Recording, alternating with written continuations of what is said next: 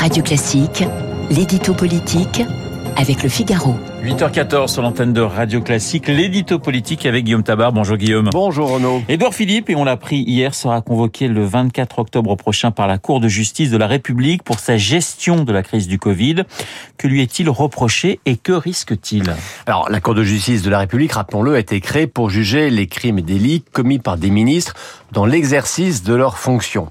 Euh, là, la CGR a été saisie en juillet 2020 par des victimes du Covid, euh, reprochant au gouvernement d'avoir mal géré la crise. L'ancienne ministre de la Santé, Agnès Buzyn, a d'ores et déjà été mise en examen. Son successeur, Olivier Véran, s'attend à être entendu à son tour. Et donc là, c'est Édouard Philippe, en tant qu'ancien Premier ministre, qui est convoqué par les magistrats de la Cour d'instruction de la CGR. Alors, ça n'est que la toute première étape d'une procédure.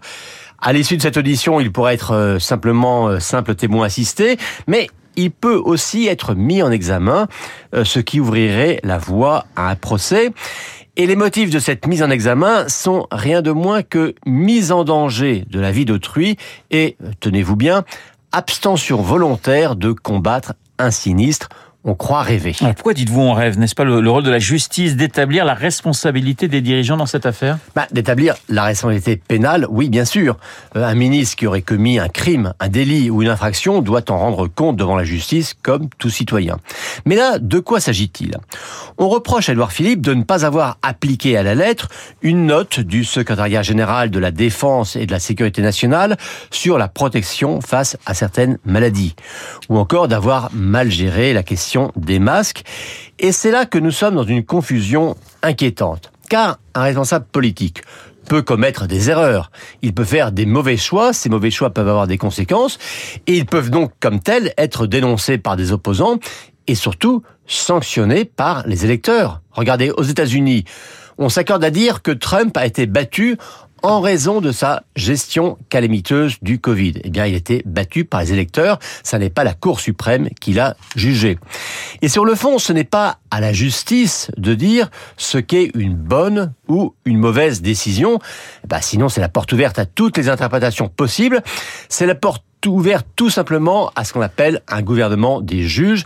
Et ça, c'est un vrai danger pour la démocratie. C'est le principe même de la Cour de justice de la République qui est en jeu, Guillaume? Alors, on se souvient, hein, cette euh, Cour de justice de la République a été créée pour juger l'affaire du sang contaminé, euh, moyennant quoi Laurent Fabius a vu ses ambitions présidentielles brisées, alors même qu'il a été in fine totalement blanchi.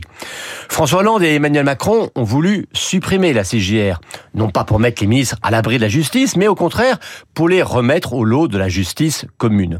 Et il y a, ou en tout cas il y avait, un consensus politique sur cette suppression.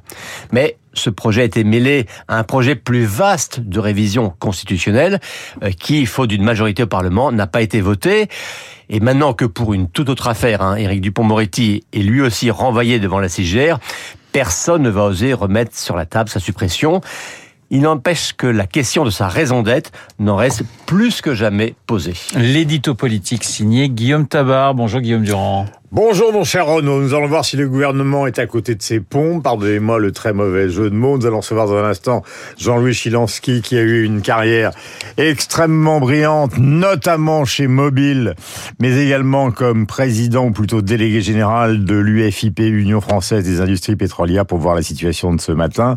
Euh, donc ça c'est le premier point. Avec Pascal Bruckner, nous parlerons entre autres du Nobel de Annie Ernaux pour savoir, non pas pour juger son œuvre, mais pour savoir si l'on doit à l'intérieur d'une œuvre, juger les prises de position politique de Madame Ernaud, qui soutient, vous le savez, ce qui fait hurler beaucoup de gens, euh, Jean-Luc Mélenchon, voire les indigènes de la République. Mais à ce moment-là, on pourrait reprocher, vous savez, à Garcia Marquez d'avoir soutenu Castro, à Céline d'avoir soutenu l'insoutenable. Et donc, c'est une conversation sans fin. Sauf qu'avec Bruckner, ça dure simplement 20 minutes.